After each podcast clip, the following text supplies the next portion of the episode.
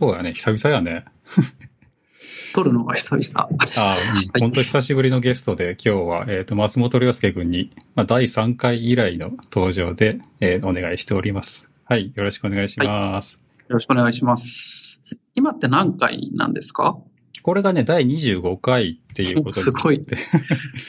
まあ、22回。1ヶ月か2ヶ月ぐらいに1回ずつって撮ってて、はい。えーまあそれでちょいちょいとやってて、えーもう3年目になるのかな。素晴らしいですね。続いてますね。うん。まあね、ちょっと結構楽しいんで、これって。うん。はい。じゃあ、えっとね、最初にちょっとあの、ポッドキャストの、えー毎回の告知みたいなのがあるので、それちょっと言いますね。はい。えっ、と、このポッドキャストのハッシュタグは、えー、のぼりクラウド。のぼりのりは LY で、のぼりクラウドです。まあ、ご意見、ご感想などはそちらにお寄せくださいと。えースポンサーとかも募集してるんで、えっ、と、GitHub にちょっとドキュメントを公開してるんで、それを参考に何かお願いしたいってことがあったら、そちらからお願いしますと。とですね、えっ、と、Patreon ってサービスで、えっ、と、サポーターみたいなことに登録できるようになってて、えっ、と、まあ、僕のエピソードとかが配信されたら、ちょっと1ドルか2ドルぐらいずつ、えーと僕に投げ銭できるような仕組みがあります。素晴らしい。はい。これね、前回までパトレオンって僕は言ってたんですけど、ついこの間 Rebuild 聞いたらペイトリオンって宮川さんが言ってて、なるほど。あ、ペイトリオンなんだって。まあね、えっ、と、パトロンっていうのが日本語で、あれ、普通に発音したらペイトロンみたいな発音になるんだね。日本語だとパトロンってなんかよく聞きますね。うん。なんか、えっ、とね、Google とかに読ませたらペイトロンって言うから、それでペイトリオンなのかなって。そうですね。うんいいやなんでまあ、うんパトレオンかペイトリオンか、えっ、と、僕が言うときはどっちか適当に言ってると思うんで、まあそちらも URL からぜひ見て、えっ、とまあ登録なんかしてください。はい。ということで、えーお知らせは以上です。はい。じゃあ一応なんか、松本さん2年ぶりぐらいの登場なんで、自己紹介を軽くお願いしていいですか？はい。はい、自己紹介。そうですね。ペパボ研究所。あ、その前にそうですね。まず GMO ペパボというところで、はい。えーチーフエンジニアをやっておりまして、はいはい。で、まあ、エンジニアなんですけど、一応その研究開発チームというペパボ研究所があって、うんそっちでも首席研究員という、まあ、エンジニアとか研究者をペパボで引っ張っていく、技術的に引っ張っていく役割を担っています。うんで、そうですね、もう、なんでしょうね、入社したばっかりの時は、エンジニアリングというか、そのサービスに対する、その業務的なことが多かったんですけど、もうそれもすごいいろんな人ができるようになって成長していって、で、僕は結構研究開発に専念できるようになったので、今はもうかなりその研究開発に力を入れているという状態ですね。なので、2年、ん ?2 年前でしたっけ？第3回。ちょうどで、えっ、と、ペパケンができたよっていうぐらいの頃だったと思うよ。あの時は、まあ、まだこう、だいぶサービスを作るうん方向をやりつつ研究開発もって感じだったんですけど、うん。まあ、だいぶもう研究開発に専念しているという、まあ、そのあたりがアップデートですね。はいはい。はい。なんかツイッターの、えっ、と、情報を見ると、肩書きがめちゃくちゃいっぱいあるなっていうね。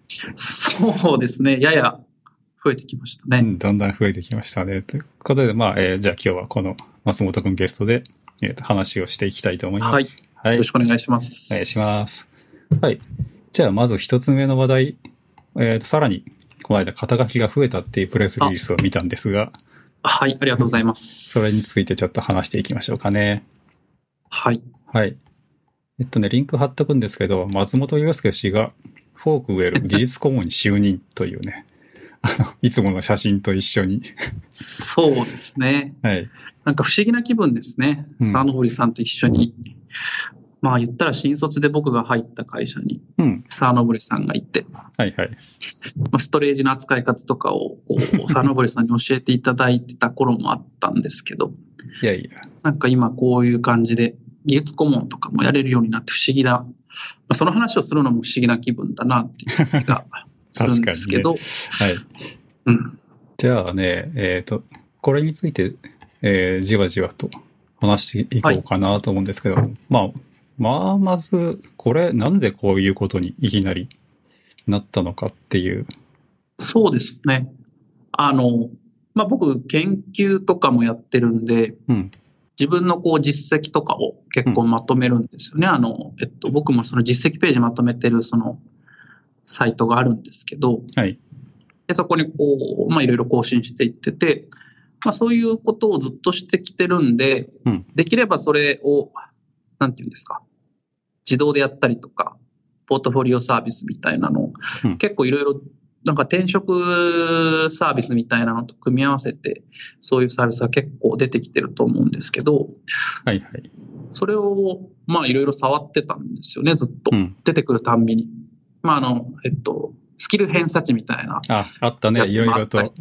うん。すごいなんかとっついてツイートしてるから、いつも、なんか、流行りもの好きだなって思いながら眺めてましたけど。そうそう、あの辺をね、ちょっとあの、まあ僕アウトプットとかいっぱい言ってるんで、うんまあ一応触ってて、まあ最初とかあれですよね、 Wantedly さんとかの、うん。あの辺の、 Wantedly スコアみたいなのもいろいろありましたけど、はいはいまあ。まあそその感じで触ってて、うんで、まあこの Forkwell のポートフォリオがリニューアルされて、まあ触ってみたら結構使いやすかったんですよね。はいはい。あ、せせっかくなんでちょっと Forkwell の紹介を、もう、なんで、なんだろう、初仕事かな？みたいな感じで、 Forkwell ってどんなサービスって僕もまだ、あれですね、一緒にやり始めたばっかりでまだ分かってないところもたくさんあるんですけど、まあひとまずこのポートウェル、あ Forkwell のポートフォリオサービスっていう、はいはい。ドメイン的にはポートフォリオ .forkwell.com っていうところがあるんですけど、結構ここをリニューアルして力を入れ始めている時期だったんですね、ちょうど最近。はい。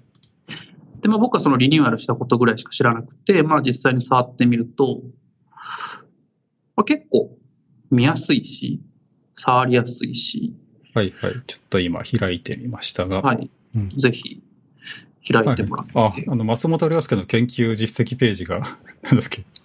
あれが、あの、ウェブサービスとして普通に作れてしまうよという。そうですね。あれよりだいぶ楽ですね。あれも本当にマークダウンを そうだねコミッ。トとかしてやってたこんですよまめに更新してるよね。いや、あれはあれですごい、あの、大事なことなんだなと思うんだけど、まあやっぱ自分でやるってなると、やっぱ、えーちょっとね。そうなんですよ。面白くないんですよね。あ、うん、それはある。はい。他と繋がるわけでもなく、はい。ただただ淡々と並べていく。まあ、うん並べる実績がそもそもないっていう人もいっぱいいるのかもしれないけど。はい。で、まあ、実際登録してみると結構、まあ、うん面白くて、はい。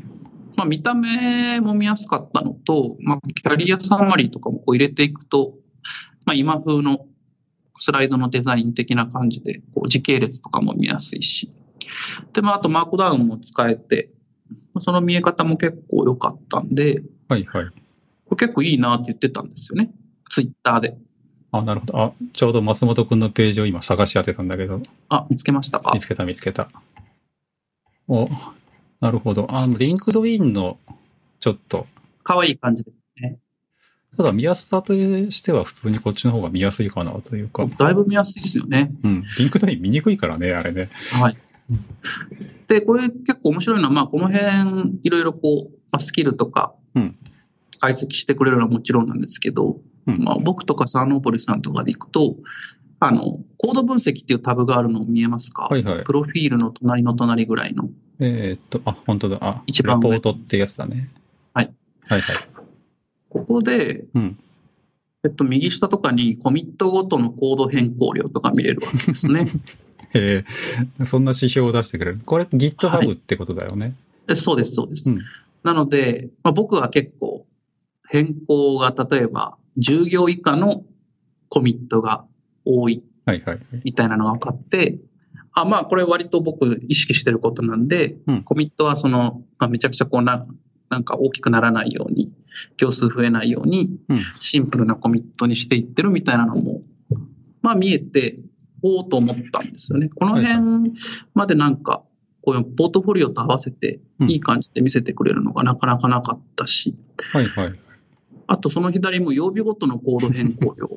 こはいれ僕、土日めっちゃ仕事し、仕事っていうかコード書いてんなみたいな。うん。これ GitHub のパブリックのやつだけで、例えばエンタープライズとか、そうですね。他の、えっ、と、コードのサービス、はい。ビットバケットとか、そういうのには対応してないのかなって感じがあ、今あ、どうなんですかね。ひょっとすると、ちょっとその辺僕、あんまわかんないですけど、まあまあ、対応すると面白いかもしれないですね。ただこう、まあ、GitHub 僕、まあまあ、これまでコード書いてて、うん土日、金、土日に結構書いてたな というか、日曜日すんげえ特殊としてるのがすごい面白いね。ちょっともうちょっと家族と過ごさないといけないなとか、まあ思うわけですね、こういうのを見て。で、なんかこの辺が結構面白くて、うん。まあ、活動記録とかもバンバンこう一番右側のタブのうん。アクティビティとかも時系列で並んでいって、なんとなくポートフォリオサービスとしてここまでこう、それなりに、あ、面白いと思う情報が出てくるのがうん。初めてだったんで、はいはい。いいですねっていう話をしてて。うん、で、そこでこう、あれですね、ツイッターで声をかけられて、うんあの、なんかいろいろこうフィードバックとか、その辺の議論を何回かして、まあその流れで、まあもともと僕のそういうアウトプットとか実績を、まあいかに楽に楽しく、こう、実績として残していくかみたいなところが、うんなんか問題意識としてマッチしてたんで、じゃあなんか一緒にやりましょうかみたいな感じに。はいはい。え例えばどういうとこが問題意識だって言ってたわけ？僕ですか？うん。僕はやっぱりそうですね、あの、実績サイトを僕必死で作ってるじゃないですか。うん。で、これ、まあまあずっとアウトプットとかして細かくアップデートしてるから、まあそこそこの分量になってますけど、うんまあここに至るまでって、なんかもうやる気とか出ないじゃないですか。そうね。書いてみたけど、全然こう、なんていうんですか、実績ねえわ、みたいな。うんで、自分何もやってないみたいな感じで書くのやめたりとか、まあいろんな壁があるわけなんですけど。はいで、まあ僕はいろいろ頑張って、こう、ちょっとこう、無理しながら書いてきた面もあったのが、うんまあこういうポートフォリオサービスでもっとこう、その辺の実績の見える化みたいなのをうん。簡単で楽しく、こう実績積むとなんとなくこう、ゲームっぽくうん。なってこう楽しめるって、僕それ、それが目的になってもいいと思ってるタイプなんで、はいはいはい。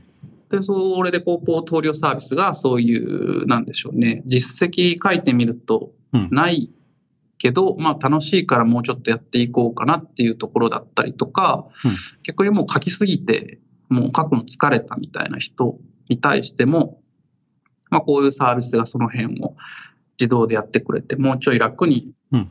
アウトプットすることに専念できて、うん。で、それがこういろんな人に、この実そのポートフォリオサイトからつながって、こう、なんていうんですかね、個人のプレゼンス、エンジニアのプレゼンスが上がっていけば、まあなんか、いい、いいインターネットだなと思って、確かにね、そうだね。そういうふうにできたらいいなと思ってたんで、はいはいなんかそれに結構近かったってところですね、イメージが。なるほどね。今ちょっと実績ページを見たりしてたけど、僕はね、あの、こういう、あの、なんていうの、自己表現というか、アピールみたいなのがすごい苦手で、お全然書かなかったり、まとめなかったりするのね。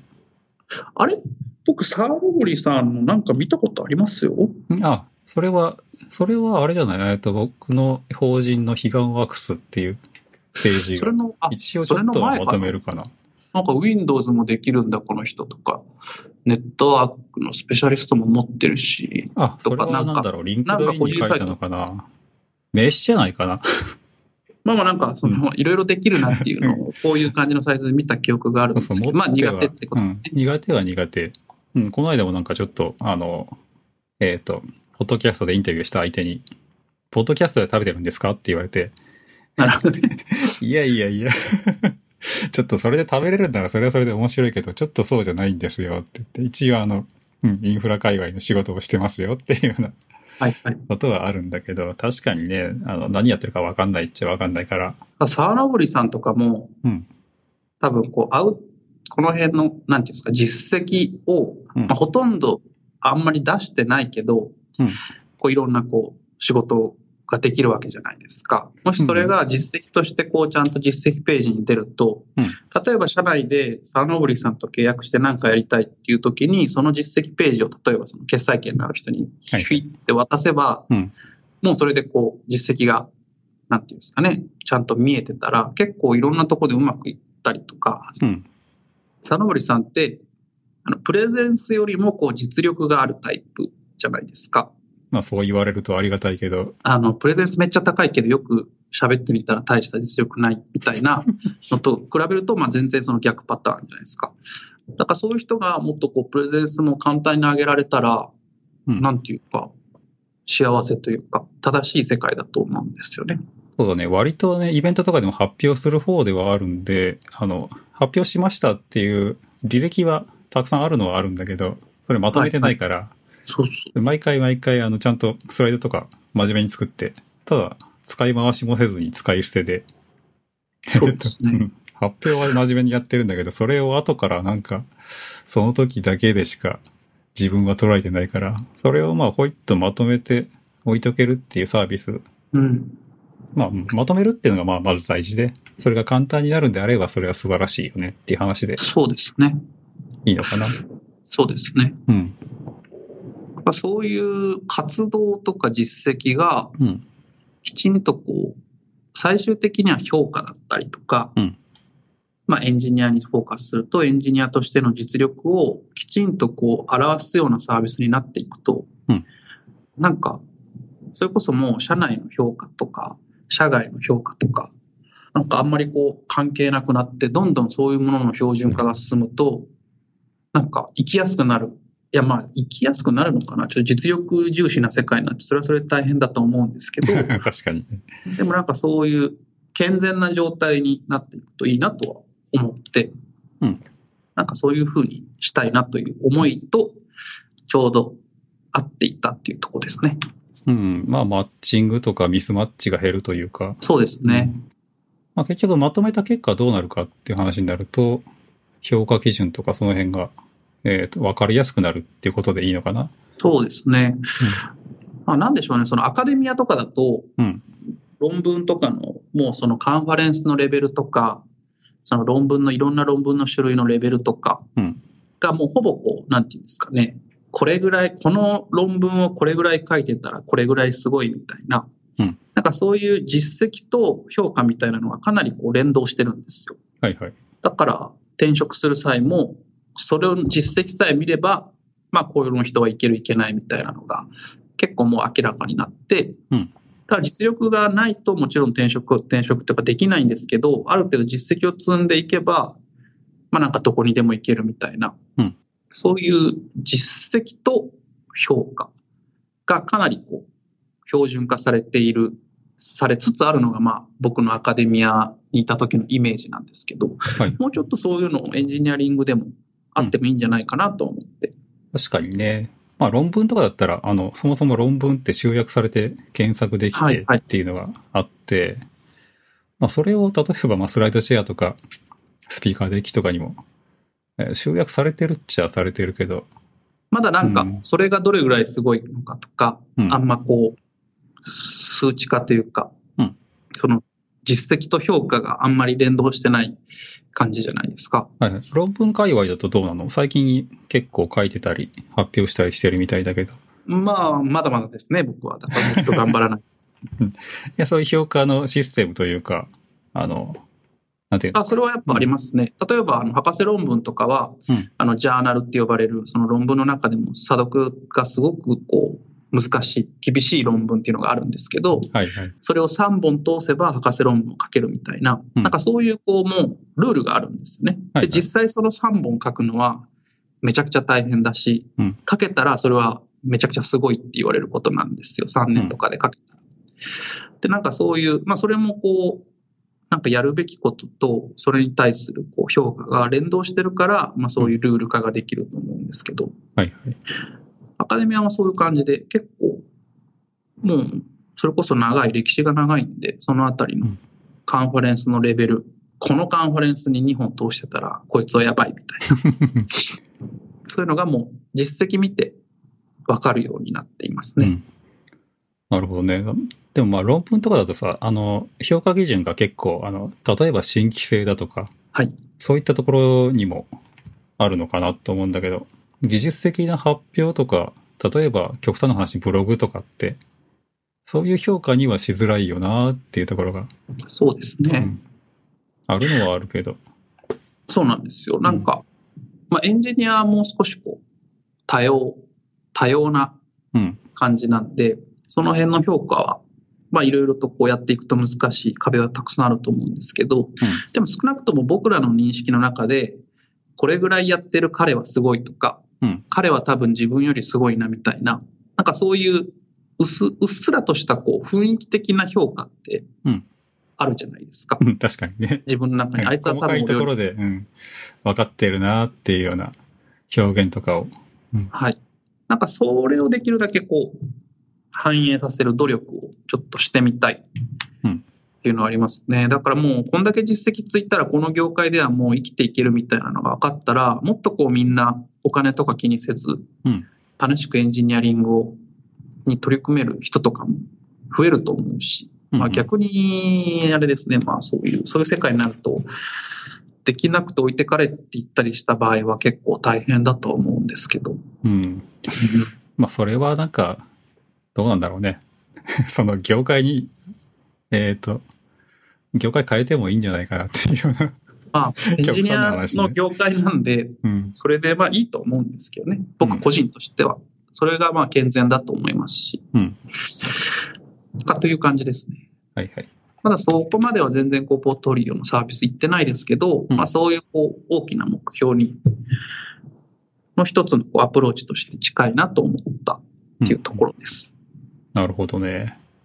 まあ、なんていうか、そういうのが、例えば、わかるとか、見えるとかになってくると、言ったら、あの、エンジニア35歳定年説みたいなのってあったじゃない？ありましたね。僕、今年35になりますね、そういえば。それってまあ、エンジニアっていうか、プログラマーかな？あれは。それってなんか全然あの、まあ、今になってみれば、そんなことないだろうっていうようなまあ話であって。そうですねんまあそれは例えばまあ、給与のね、上がり幅がもうそれ以上上がらないから、しょうがないから、マネージャーになるとか、そうなんじゃないですか？そういうことになるのかなって気がして。はい。で、なんかそういう、まあ、もうちょっとその辺の話でいくと、そうやっていくことで、もう少しこうエンジニアの市場価値みたいなものも高めていきたいんですよ。そのアウトプットって別にまあエンジニアがお互いに見るっていうのもありますけど、うんどんどんまあそのアウトプットとか実績と評価っていうのが連動していって、それをエンジニア以外の企業の人とかが、まあ、見てうん。理解していくと、あエンジニアのレベルの高さとか市場価値みたいなのっていうのも、またこう徐々に印象も含めてはい変わっていくと思うんですよね。そうすると、それこそ給料も上がるかもしれないじゃないですか。さすがにね、結構あの、まあ、エンジニア同士だと割とごまかしようがないのかもしれないけど、例えばこれが、あの、この Forkwell のポートフォリオのところが、食べログみたいに評価を売るよって はいはい。なってきてしまうと、これはまた不健全な。それは邪悪ですね。そ うんよろしくない。そうそう。このエンジニアすごいぞって押してあげますっていうサービスが出てきて。まあそうならないように、まあちゃんとその辺がなんか適正に評価されるように、うん。うまくその自分が研究開発やってきた、まあ、やり方とか、うんその辺をうまくフィードバックしながら、うん技術顧問しつつ、サービスのクオリティ上げれるといいなと思っておりますね。はいはい。えー実際なんか、もう何回か相談に乗ったりしてるんかなと思うんだけど。ああ、でもまあ、 Slack でやり取りとか、うん。あとはその、ミーティングとかもまだ8月から始まったばっかりで、うんあとまあ、お盆とかも重なってるので、はいはい。まだそんなに深くは2回、1、2回って感じですけど、うんうん。これからというとこですね、その辺は。はいはい。いや、どんな指導というか、どんな顧問的立ち回りをしているのかなってね、思って。まあやっぱり今、フォーク、そのポートフォリオを触ってみて、うんこう例えば僕のリポジトリ分析結果とか見ると、行数で評価がすごいあったりするんですね。はいはい。で例えばこの辺は、いや、なんか違うかもしれないなっていう話はしたりしてますね。そうだね。行数で評価って、それこそ昔のあの、行数かけるいくらっていう、あの、こうプログラムがわかんないけど、そうです、とりあえず。コードの行数で単価が上がるから、いっぱいコピペしとけみたいな話。そうですね。あと C 言語を使うとそれこそ行数増えますし、うんうん。とかまあ、なんか行数じゃない面もたくさんあるじゃないですか。例えば僕とか本当にその一つのバグ取るために、1週間ぐらい悩んだ結果、1行なんか消すとか、そうだね。この間のエンジン X MRuby で、そういうことやってた、やってた。はい。うん。しょっちゅうそれでもう頭抱えてたりするんですけど、うん。まあ、その1行にすごい価値があるパターンって、うんまあ、例えば結構あるんですよね。ありますねそのソ。フトウェアによっては。うんで、それがもうこの評価だと、すごい、あんま価値ないみたいなところになるんで、うんそういう細かいところから、ちょっとずつ、ちょっとずつ、ちょっとずつ調整しつつ、いい感じにしていけるようなアドバイスをしたいなと思ってます。そうだね。どうしたらいいんだろうね。これ、プルリクリクエストにいいねがついたら、評価アップみたいな。そうですね。プルリクエストの数とかは結構いいと思うんですよね。マージされた数とか。はいはいはい。なんか、プルリクエストのマージされた数は、結構エンジニアのなんかやってるスキルに結構つながりませんか？イメージ的に。あ一つの指標には間違いなくなると思うしなん、か行数とかと比べると。そうだと思うんだけど、まあ、それだけでもないだろうなっていうのはもちろんあって、そうですね。みんながみんな GitHub にコードプッシュしてるかっていうとそうじゃないから、ああまあ、確かに。うん例えばね、内製のあの、えっ、と、言うたら組み込みのエンジニアさんとかって、じゃあこれどうやって評価するのってなると難しいかもしれないんで、完全にオープン系にちょっと、オープン系っていうと、あのね。あれか、オープンソースを使ってる人たちの間での評価としてはすごい役に立つかなっていう感じだけど。うん。まあ、ひとまず GitHub が前提ではありますね。うん。うん。なんでしょうね、少なくとも GitHub である程度適正な評価ができれば、うんまあ割といろんなところでも、その、基準みたいなのは使えるかもしれないなと思いつつ。そうだな。いや、なんか、いずっと頑張って書いてきたプロプロエタリーなコードを、いきなり GitHub にパブリックでプッシュしたら、ガーンと上がるみたいな。退職ついでにプッシュしとけ、みたいなことに。うん。まあ、そんな悪な人はいないと思うんだけど。そうですね。いうん。や、もう GitHub 本当、いや GitHub みんな使うようにしたらいいと思うんですよね。GitHub じゃなくてもいいですけど、外で、うん。外でコードを書くっていうのをやっていけばいいし、うん。まあ僕のそのそれこそ理想ではその社内でやってるコードもまあ抽象化したソフトウェアにしていけばうん外に置いてフィードバックもらった方が良くなっていくパターンもあり得るんで、そうだね。モジュールごとにオープンソースにしちゃってっていうのは。はい。だから基本はそういうスタンスにまあなるようにいろいろ誘導もしていかねばならんなと思いつつ、まあでもそんな感じになっていくような気はするんですけどね、今でも。うん。まあトレンド的にはそっちに向いてるんじゃないかなっていうのは確かにはい。思うけど。もうだいぶ、あれですもんね。GitHub 上でつ置かれてるものとかを使ってシステム作って、うん。結構その辺もやってこなかった業界もやり出したりとかもしてるし、はいはい。で、まあじゃあソフトウェアがどんどんオープンになって使われるソフトウェア、スタンダードなソフトウェアも固まってきて、で、ノウハウもまあ、聞いたなりブログなりいっぱいいろんなところで公開されてるんで、うん。同じようなことしててもサービスとして勝てないですしね、コンテンツをまあ良くするっていうのはもちろんあると思いますけど、っはいはい。てなるとなんか、その枠組みでソフトウェアを作っていく力をつけないと厳しくなるかもしれないなとも思って、うん。そういう世界になると少しずつこういうポートフォリオもっと生きていきそうな気がして、まあなんか、なんていうんですかね、そういうところも含めて僕の結構理想のエンジニアというか技術の評価の世界うん。に向かって進めば進むほど、こういうサービスの重要性も、なんか高くなっていきそうな気がするので、ちょっと楽しみという、うんなんかそんな気持ちですね、この辺。そうだね。うん。そうそう。その辺の全体的な方向性自体は僕も普通に、あの、うん。いいと思うんだけど、いやでも漏れる範囲がちょっと心配かなっていうぐらいに一つなるぐらいで、まあそですねそうれはそれでね、えっ、と、まあそれこそ、例えばローレイヤー書いてる人とかって、うん。多分技術的にはすごいんだけど、きっとあの GitHub のスターの数は少なかったりとかうん。あるんだろうなと思いつつ、そうなんですよね。まあそこをね全部救えるっていうのは一発のサービスでできるわけないっていうのはもちろん分かってるから、これはこれでこっちの方向性で突き抜けてもらってっていうのはいろいろやってみたいですね。ありかなと。なんか分類で分けてもいいですし、そういう分野で。はい。うん。じゃあちょっとアジェンダから少し拾ってみると、実績のアウトプットとヘッドハンティングのリスクっていうのを書いてくれてるんだけど。や、これはですね、そのうんよく言われる話、僕もよく聞く話なんですけど、うんアウトプットとかうん社外での活躍が増えていくと、ヘッドハンティングとかされて会社から出ていっちゃうリスクがあるから、アウトプットしてほしくないみたいなうん考えを持つ人もまあもちろんいると思うんですよね。はいはい。で、僕はもうすごくそうそうじゃないと思ってるんですけど、はいその辺の話ですね。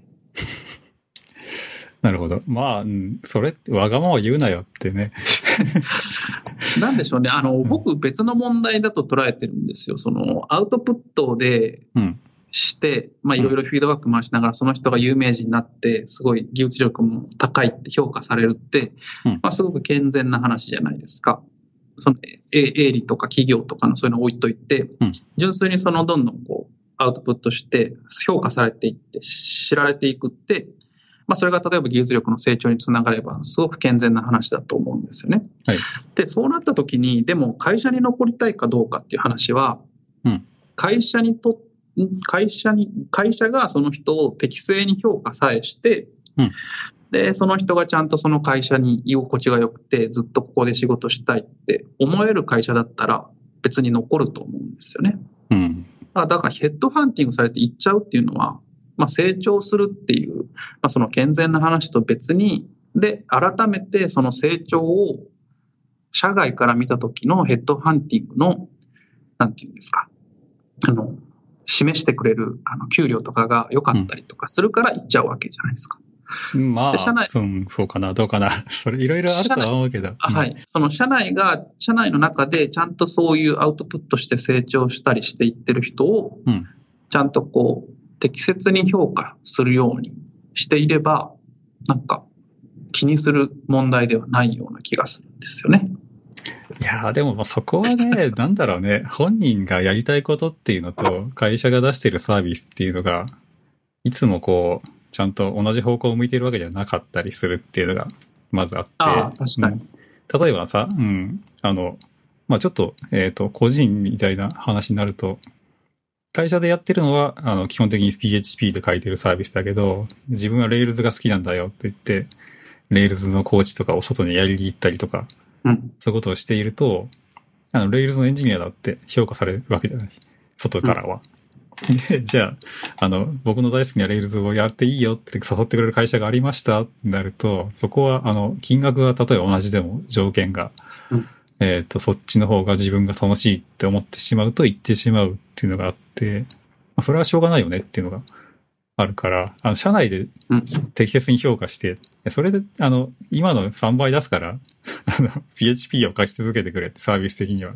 ただ、趣味で Rails はやってくれみたいな話になっちゃうと、それはそれで、あの、どっちを取るかっていうのは結局やっぱ最終的に個人がどうしたいかっていうそうですね。話になるんで、だからその会社が、例えばその人がこうやりたいことがあって、で、その辺の実力もめきめきアウトプットの中で、あの、成長していって、どこかにヘッドハンティングをかけられてる。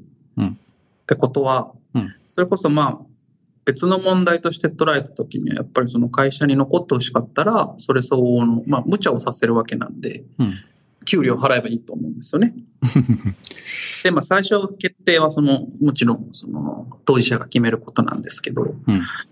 なんかそのリスク、アウトプットして成長してヘッドハンティングリスされるリスクがあるから、アウトプットしないっていうのは、うんうんなんか別の問題というか、会社が制御する話ではないと思う。それはね、さっきの話でももちろんそのままうんそういうことにつながると思うんだけど。うん。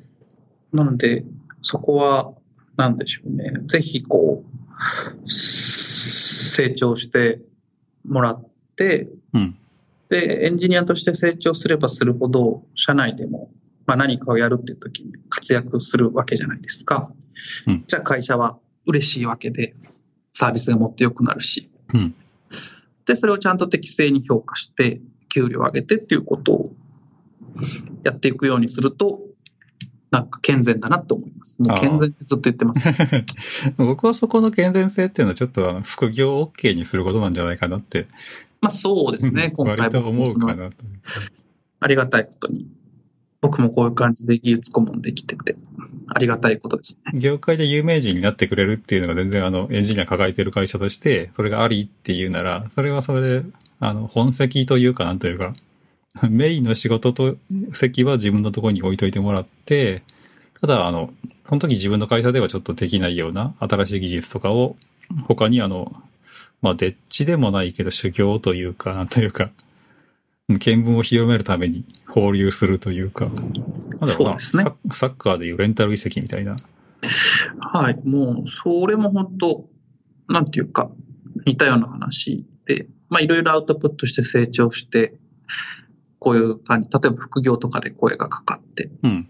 で、まあ、そこで副業をちゃんとこう許可して会社としてやっていくと、まあ、そこの成長っていうのはまた元の会社にも返ってくると思うんですよね。そうね。うんその成長すればするほど。うん、さっきのもちょっと、やり方を間違えてしまうと偽装請負になってしまったりするんだけど、うん。うん完全に丸ごと外に出して、あの、出稼ぎして帰ってこいだと、えちょっと良くないのかなというか、あの、まあ、しえっ、と、法的に良くないっていうだけであって、うん、そうですね。うん。それは別に、うん、副業って形で、向こうに直接本人が給料をもらうような形にしてしまえば、請負でも何でもなくて、うん。完全にそのエンジニアをサポートしてあげてるというか、なんだろう。まあ、認めてあげてるという。あげてるっていうのもなんか上からなあれで、そうなんだけど、対等に付き合うっていう意味ではそうなのかなっていう。気がしました。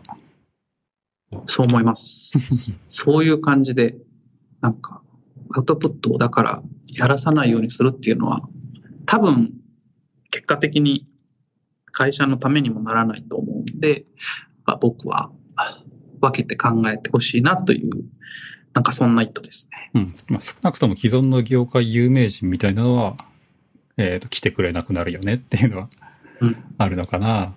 そういうの。まあ、なんせ絞っねうん、絞ったってどっかであの、うちの会社はどこにも、あそこにも行かしてくれないみたいなのをツイッターに書かれちゃうわけで、うんどうしても。あともう隠してなんとかなる時代でもないですしね。うん。もういろんなことがオープンになって、こう、業界全体でいろんなものを育てるフェーズになってきてるじゃないですか、ソフトウェアについても。うんエンジニアの成長も、まあ、そういうことで、あの、成長を隠すというか、うんなんかそれで会社のためになる時代でもない、むしろ置いてかれるリスクの方が高いみたいな話になると思うんで、そこはこう積極的に成長機会を、外とアウトプットとかを推奨しつつやっていくべきだなとは、うんまあ経験的にも個人としても思いますね。なるほどね。はい。で、なんかもう一つ、アジェンダで、アウトプットの継続性の話っていうのがあるんですが、これは、まあ、あれですね。アウトプット継続しないって意味ないけど、うん。最初やってる時には、なんか、ちょっとやって、あんまりこう、フィードバックもないし、うん。ハテブも1ぐらいしかつかないし、うん。意味ないって思ってやめちゃう人が結構多いと思うんですけど、はいはい。まあ本当何事も継続しないといけないっていう、まあ小学生の時に母親に言われるような話ですよね。ずっとこう継続してみないと、なかなかその結果って出ないっていうか、コツコツやらないと結果って出ないっていう。まあ、そういう当たり前の話なんですけど、やっぱりこう社会人になって、で特にこう意欲のある人とかがアウトプットやらねばと思ってやってみて、でもうんその効果が実感できない時って、うんなんか諦めちゃうというか、もったいないくて諦めちゃうはいはい。面があって。だからそこはちょっと歯を食いしばってアウトプットを継続的にやるっていう、もうどうでもいいことで。それが大事だなと思っていますし、それをこう支えるポートフォリオサービスであってほしいと思いますね。ああ、なるほど。そこにちゃんと帰ってくるんだ。そうなんですよ。いや、本当に、でも、そういう危機、そう思ってるんです。はい。成長に興味ない人もまあいるじゃないですか。別にエンジニアとしてそんなに、まあそこそこでいいわみたいなうん。まあね、普段の生活趣味の方がはい楽しいなっていうのが、はいあの、最低限維持できればっていうのもあるし、もちろん全然悪いことじゃなくて。そうなんですよ。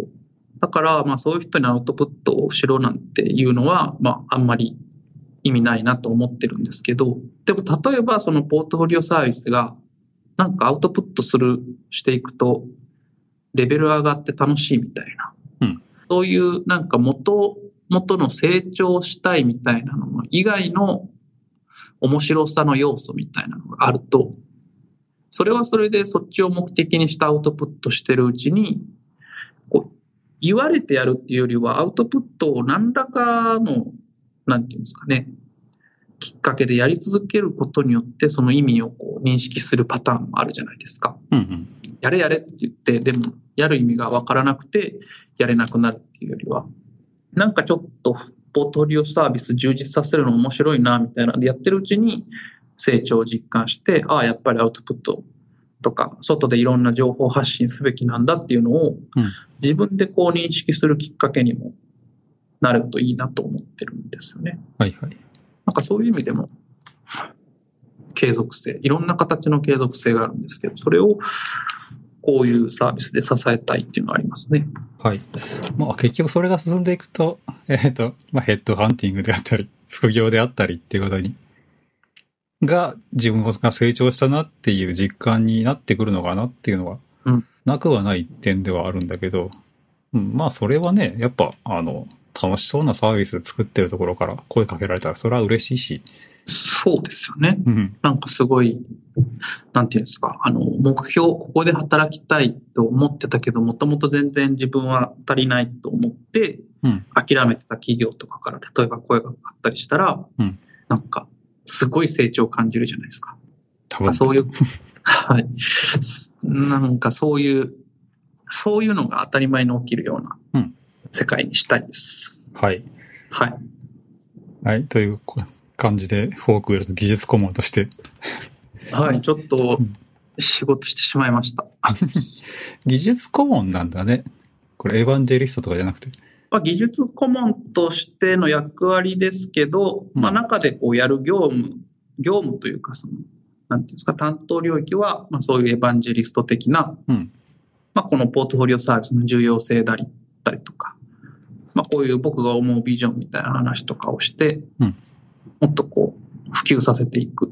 はいはい。あとは適正にちゃんと実績と評価が連動するような仕組みにしていくためのアドバイスとか、そのあたりですね。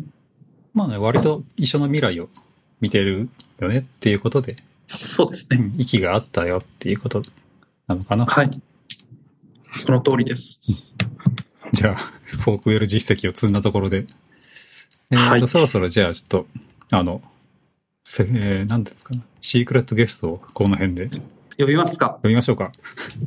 じゃあ、えっと、どうしましょうか。はい。じゃあ一瞬ちょっと録音止めといて、はい。じゃあ、えっ、と、いきなりですが、この辺からは、 Forkwell の松本さんじゃなくて、ペパボの松本さんにゲストに来ていただいて、さらに、よろしくお願いします。シークレットゲストで、うん、シークレットゲストの P山さんをお迎えしました。 P山さんよろしくお願いします。よろしくお願いします。はい。えっ、と、まあなんか急に、えっ、と、その辺にいたので、参加してくだ、えーくれることになりましたということなんですが、うん一応ちょっとピーヤマさんも自己紹介をしといてもらっていいですか？はい。えっ、と、僕は今、GMO ペパボという会社で、ホスティング事業部のテックリードやってます。山下と言います。えっ、と、TwitterPM86 ってアカウントでやっていて、えっ、と、普段は、えっ、と、ホスティング事業部の技術いろいろやったり、あと OSS いろいろ書いたりとか、まあ、そんなことをやってる人間です。はい、よろしくお願いします。はい。はい。まあ一応メインゲストは松本くんで、まあそれにあの、話に普通に参加してもらったり、突っ込んでもらったりしてもらえたらいいかなっていう感じでお願いします。うんはい。で、参加していきなりなんですが、えっ、と、CM が、えーとこのポッドキャストに出してくれた方がおいいらっしゃいまして、すごい。とりあえず 2, 本2本ちょっと紹介しようかなと思うんですが、ちょっとお付き合いくださいと。はい。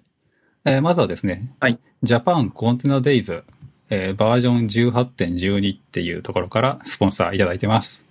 はい。えーまあ、18.12っていうね、Docker のバージョニングからわかる通り、12月にやるイベントなんですが、えっ、と、コンテナ活用、クラウドネイティブの現状をひとまとめにした開発者のためのイベント、Japan Container Days 18.12を、えー12月の4日から5日にかけて開催します。で、えー今はですね、セッションの、えーっと、やってくれる人を公募している、まあ、CFP を受付しているという段階で、えーっと、一時締め切りが8月いっぱいですと。なので、この広告、CFP を出したい方、えー出して喋りたい方向けです。はい。皆さん、ふるってご応募してくださいと。で URL はですね、えっ、と、containerdays.jp っていうところで受け付けてるみたいなんで、えー皆様ぜひよろしくお願いします。よろしくお願いします。はいコンテナね。そうそう、コンテナデイズっていうイベントがあるんですけど、えっ、と、どちらか行ったことあります？いえ、でも主催の方は多分知り合いのうん方な気がします。あらしいですね。なんか、ペパポボ今コンテナ技術やってると思うんだけど、誰か出たりしないんですか？まあ、出るなら、ピーヤマさんかうずらさんみたいな勢いですね。そうですね。あと今、クバネテスやってる高石さんという方がああ、そっか。はい。はいはい。このあ、たりですね。いですね、キューバネティス。まあ、キューバネティスの話これははいはいはい。これはコンテナのどの辺の話をするあれなんですか？なんだろう。ちょっと見てみようか。コンテナデイズ。だってこれ CFP が今募集中ってこと、っていうことは、開いてみた。うん。去年のやつ見るのがいいのかな。もうこの CM にガンガン乗っかって普通にトークしていくというスタイルを、ちょっと確立していこうかなと思ってるんで。そうですこのウェブね。サイトめっちゃかっこいいんですよね。うん。お、英語でもあるから、なんか、これはグローバルな感じがしますね。どうなんだろう。V18.0 って、部分とかに重ねてるんですかあ、いや、ドッカーじゃない？ドッカー CE。あ Docker？うん。コミュニティエディションが今、そういうバージョニングなんで。えー、えーっと、イベント概要、公式トレーニングっていうのがあるな。まあでも本当 CFP、あれだから、去年もやったんだよね、これ。去年だったかなう。ん。ちょっとわかんないですね、今のあれだと。これ URL が使い回しでやっちゃうから、2017でちょっと調べて。ねえ、18.0、あ、18.04っていうのがあったのかな？やってたな、そういえば。なんか、トゥギャッターのまとめとか見たことあるような気がするけど。うん。まあ、Kubernetes の話、Docker の話、ラムダの話。あラムダって言っても、Serverless うん、Amazon のラムダかな。プライベートコンテナ基盤。うん。まあ、基盤ですごいな。クラウドネイティブなアプリ開発とか、そういう話をしてたみたいですね。うん。なるほど。うん、まあ全体的にそういう話です。うん。なんでわかった気がする。はいはい。っていうのをやるみたいなんで、今ちょうど8月末までセッション公募してるんで、あれ？ピーヤマさんいる？いる？ピーヤマさんが、おえっ、あ、と固まってる。ネ、ネットが落ちたかな。どうしよっかな、これ。あの、松本くんの家庭に乗っかってもらった方が全然いいような気がしてきたな。うん。そうしますか。うん。それの方が多分、だいぶ綺麗だと思います。これ、あのー対話のやつもあるじゃないですか。うん。そうそうそうそう。家庭を対話のに、対面モードにして、それでやってみましょうか。うん。ちょっと物理的に呼んできてもらっていい？一回これ録音止めますね。はい。えっとね、じゃあね、あの、このイベント、キューバネテスばっかりなんで、まあ基本どっか使ってるんだろうなって思うんだけど、今こそあの、ペパボの箱庭を、こういうコンテ,、コンテナデイズみたいなところにね、突っ込んでもらいたいと思うんだけど、ピエモさんその辺どうなんですかね？そうですね。まあ、作者のうずらさんが行かないのであれば、僕が作ったことにして僕は行こうかなって感じあですね。それ素晴らしいですね。それでいいと思う。最近あらゆるソフトウェアを僕が作ったことにしてるんで。うん。だって箱庭ってさ、あの CRIU だっけ？あの、スナップショットみたいな状態からいきなり再開みたいなこと、えっ、と、うんファーストコンテナとかうんやってるんかなと思うんだけど、あの辺実際最近どうですかっていうのをついでに聞いちゃおうかな。そうですね。これ僕も答えた方がいいですかいや、うん、どっちでも、はい。ちょっと、はい。どっちも同じぐらい。いしか。うん。はい。うずらさんがあバシバシ進めていて、この前もできたって言って、うん僕の目の前の席まで持ってきてましたね。ああ、じゃあぜひなんか、もううずらさんにどっか出てもらうか、ポッドキャストに 連れてくるしかないですね。そうですね。いくつか障壁があったみたいなんですけど、うん。うん。そのメモリから再生するときに、うんうん。例えばコンテナのネームスペースがどうなるとか、IP がどうなるとか、うん。まあ、そのあたり、えっと、フックの仕組みがあったみたいで、そこをうまく使ってやったっていう感じですかね。はいまあなんかリッスン直前まで、えっ、と、ブートしといてうん、それのメモリ状態を保存しといてうん、もうあとは起動していきなりリッスンしてコンテナ動くだろうみたいな技術をやってはったんで、それってもう実践投入してるんですか？いや、まだできてないんですけど、まあ年内までにはやりたいなっていう感じですかねおー。ちょっと期待していこうかなと思います。はい。一応あの実験みたいなデータはうん8月中に取って、9月に提出する論文に書きたいなっていうのは言ってるんですよ。はいはい。なのでまあ、で、その後にこううまくサービスに入れていけるといいな、ぐらいの感じですね、今は。はいはい。うんまあじゃあその辺の、えっ、と、技術的なことも、ちょっとうんま、まとめられてねえな、俺。まあいいや。ずらさんにやってもらうっていう感じでうんいいと思います。はい。CM に乗っかってトークしていくのは、とりあえずい一つ目はこんな感じで、えーさらにまたスポンサーしていただいているところがあります。はい。次はですね、サーバーレスコンフ東京からちょっとお知らせいただいてます。はい。えっ、と、これはですね、えっ、と、テキストをもらってるんで読み上げるとですね、えー2016年にニューヨークで始まったサーバーレスコンフ、今年も東京で、えー来月の9月28日、29日、30日の3日間にわたって開催されますと。で、3回目、もう3回目ですね。となる今回は、えっ、と、まあ、日程が3日間に拡大と。でワークショップやカンファレンスに加えて、まあ、最終日は、えーサーバーレスの OSS にコントリビュートできるコントリビューターデイも開催されるっていう盛りだくさんな内容になっているそうです。はい。えっ、と、現在、ワークショップ内容とかセッション内容が続々と公開されているところで、えーぜひ公式サイトをチェックしてお申し込みくださいと。公式サイトは、えー東京 .serverlessconf.io。最後 IO ですね。気をつけてくださいと。で、えっ、と、もう一つ大事なお知らせで、今回このポッドキャストを聞いてる方向けに、えーとチケットが割引になるっていうクーポンを用意してくれてます。ボリークラウドすごいですね。で、えっ、とね、これチケット申し込みのところにプロモーションコードを入れるところがあるんで、えーそのコードのところに、このポッドキャストのハハッシュタグと同じ、ノボリークラウド、えっ、と、LY が、あ、ノボリーのリーが LY っていうところだけ気をつけてもらって、あノボリークラウドを入力して申し込んでいただけると、えっ、と、何割引なのかちょっと書いてもらってねえな。ちょっと割引されるみたいなんで、ちょっとぜひ、うんぜひお願いしますと。はい。ハッシュ記号はいらないんで、えー単純に、ノボリクラウドって入れて、えっ、と、お申し込みください。はい。お待ちしております。ということです。はい。えーサーバーレスコンフうんっていうのがやってるんですけど、えっ、と、これお二人はご存知ですかね？え、どうでしょう？あの、聞いたことは、はい、あります。うん。というか、あの、むしろあの、ペパボ的なお二人に聞きたいところ、サーバーレスってどう思いますっていうのをちょっと順番に聞いていいですか？じゃあ、PM さんからでお願いします。サーバーレスは、いや、なんか本当ここ2週間ぐらいで、なんかやばくなってきたなっていう感じがあってですね。はいはい。あの、この前 DB、オーロラもサーバーレスで動くみたいな感じになってたんで、うん。これ裏の実装どうやって状態持ってんだろうなっていうのがすごい興味ある感じですね。はい。技術的にも、なんか昔のやつはすごいどう使われてるみたいなの結構想像できたんですけど、うん。まあ今回のところでなんかやばいところまで行ってんなっていう感覚ああ、うんがありますサーバーレスオーロラって確かエンドポイントがもう本当に変わらずに、リクエストしたらいきなり、あの、ちょっと寝てるけど、えークエリを返し始めるっていうような。ことになってるみたいなんだけど、まあ実際どういう時に使うのかっていうのをちょっと、うんユースケースは絞られてくるのかなって思うんだけど。うん。いやーあれがオーロラの機能をフルに使える感じでサーバーレスだったら、これすごいなって感じですね。うん。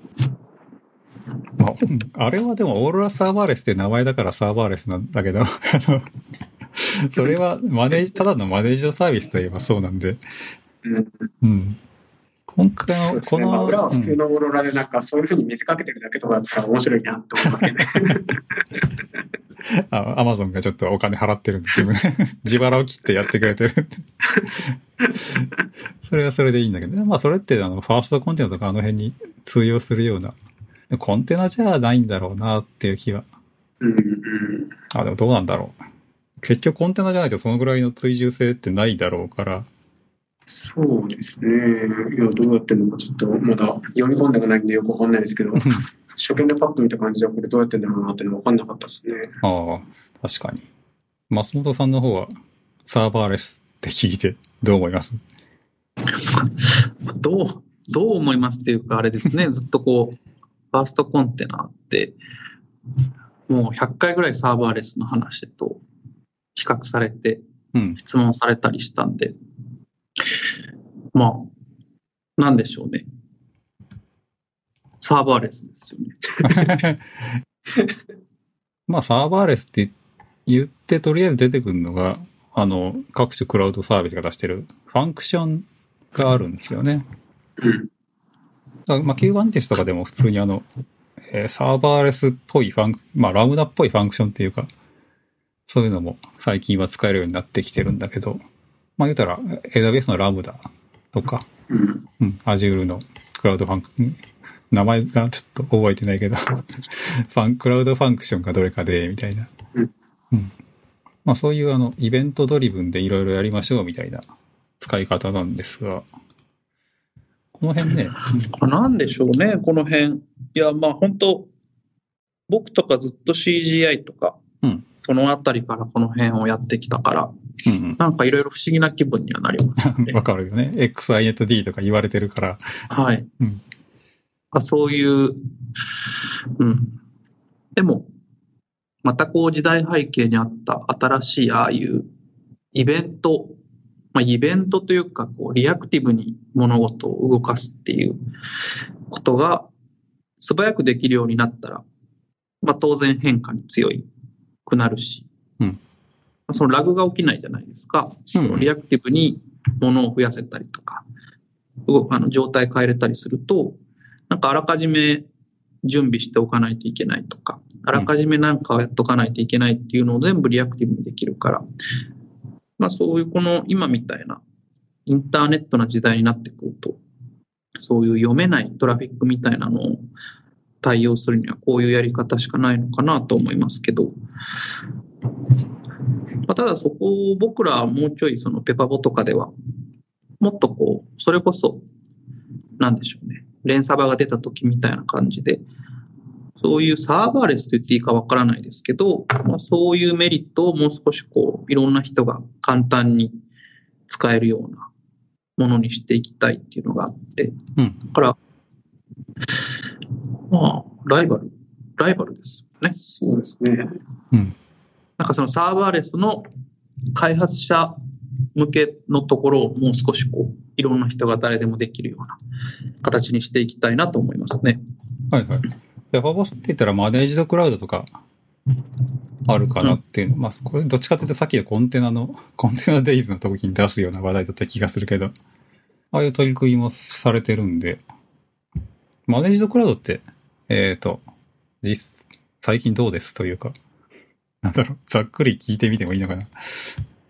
はい。それはピーヤマさんがお答えします。最近マネージドクラウドは、えっと、課金を始めた。ちょっと待って。音声聞こえなくなったぞ。もしもし。ごめん、間違えました。うん。はい。ミュートしたよね。ミュートしちゃうされちゃったん お願いします。お願いしますえっと、マネージドクラウドは、えっと、ろ最近課金を始めて、うん。えっと、無料期間が終わったっていう感じですね。うん。でも今後ちょっとまだまだ機能が足りないところがあるんで、そのあたりを、えっと、ガツッと開発していこうかなっていう感じですね。はいはい。まあ例えば、クローンのようなジョブの仕組みだったりとか、あとはまあ自由にイメージを選択できるようにしたりとか、はいはい。あとは手元で開発できるような感じにしたりとか。うんななんていうんですかね。今だとまあレンサバとクラウドの間ぐらいの感じになっているんですが、まあ、もうちょっと僕らしかできないことを踏み込んでやっていこうかなっていう感じです。あれって裏は箱庭なんでしたっけ？そうですね。うん。なんか箱庭のイメージをユーザーが用意して、サクッと上げられると楽しい気がするんですが、危なっかしいな、危なっかしい。はい。まあちょっと無理やり、あの、CM に乗っかるトークを、この辺で、さすがにいいかなと思うんですが、まあそういうふわっとした、えっ、と、サーバーレスの話から、ちょっといろいろと、あの、実、実践されてる方々の話を聞きたい人は、ぜひ、サーバーレスコンフなんかに足を運んでみるといいんじゃないかなと思います。はい。ということで、じゃあ、あの、メインの話題に戻りましょうかというか、行きましょうか。はい。はい。えっ、とね、松本くんがこの間、セキュリティキャンプにちょうどあの、ものすごい力を入れて臨んできたみたいなんで、ちょっとその話聞いてみようかなと思います。はい。まあ、この前というか、本当2日前とか。うんまあ、今もやってるんですけど。はいはい。そうですね。セキュリティキャンプ。うん、そもそもセキュリティキャンプってなんだっけっていうところから聞いてもいいかな。それはですね、セキュリティキャンプのホームページをぜひ見ていただきたいんですけど、で一言で言うと、あの、やばいエンジニアの卵の学生。うん。これ IPA の未踏の下にあるんだね。未踏とセキュリティキャあ、ンプみたいなのが結構て、うん。事業的に近いですね。うんうん。あ、未踏事業とセキュリティキャンプと一応分かれているんだ。はい。ホームページ的には未踏の下になんか、こ未踏の子でいるのかと思ったけど、ちょっと、これは並んで書いてあるってだけなんだな。そうです。まあ IPA のやってる取り組みの一つってことかな。で、これはその本当に、まあ、かなりのあれですよね。競争率の中から合否が決まって。で、本当にこう優秀な若者、学生ですね、22歳ぐらい、確かなんかそのあたりまでの学生。で、もうめちゃくちゃ知識がある子たちを集めて、うん。で、めちゃくちゃ知識のある大人がすごい集まって、ひたすら5日間講義をするという、朝から8時半から夜の22時まで、なんて？大人ではうん、大人ではもう難しいぐらいのあれですよね。10 1時半から22時。14時間ぐらい。まあ、もちろん休憩とかもああるんですけど、まあ、そうなんだろうけど。8時半から授業が始まって、終わるのは22時ですね。あ一応授業形式でやるんだね。えっと、いろんなパターンがあるんですよ。えっと、そういうこう講義形式のものもあれば、はいはい。実際にハンズオンみたいなものとか、あと、集中開発コースとかって言って、何日かかけて、そうですね、いろんなソフトウェア、OS を開発してみたりとか、C のコンパイラーとか、アンチウイルスを実装してみるとか、はいはい。リバースエンジニアリングしてみましょうとかっていうのをやっていく。あ、実際でワークショップみたいなこともやるんだ、これ。そうですね、いろんなそのコースの中から選べるんですよね。そもそも言語とかも作るのもありますし。はいえーそもそも参加者もすごい意識が高いんだね、これ。セキュリティキャンプって。そうですね、もう意識、なんていうんですか、まあ、意識はもちろん高いですし、その、うん本当にその意識の高さとスキルが伴ってる若い人、まあ、将来本当に IT のスペシャリストというか、セキュリティ業界を担っていくようなそういう人たちを、こうさらにこのキャンプで一気にバーンといくって感じですね。ほえーでも名前だけはね、知ってたんだけど、実際何してるんだろうなっていうのがちょっと あって。うんいや、本当レベル高いですよ。だって僕も今回作った資料、あの、大人向けよりも難しくしましたからね。うん。まあ、そんじゃそこらの大人よりは、あの、技術的な話はしやすいのかなと思うんだけど。そうですね。じゃあ、まずなぜこれ、セキュリティキャンプに招かれたのかっていうのはあるのかな？あ、僕ですか？はい。あ、僕はそうですね、その、あのセキュリティキャンプに、えー開発と運用トラックっていうのがあるんですよ、選択コースの中で。はいはい。セキュリティキャンプなんですけど、トラックとして、まあ脆弱性マルウェア解析トラックっていうものと、バラエティトラックっていうのと、フィジカルトラックっていうのと、で、まあ、あと開発と運用トラックっていうのがあって、うんうん。で、その開発と運用トラックなんで、セキュリティキャンプなんですけど、もう少しこう開発とか運用とか、まあそういう分野で、まあ、特にこう深い話とか、セキュリティと絡めてできるといいなっていう話が、っていうかトラックがあるんですけど、ちょうど僕が、まあそれこそインフラ、まあ、低レイヤーに近いところの開発運用とか研究をやってきていて、うん。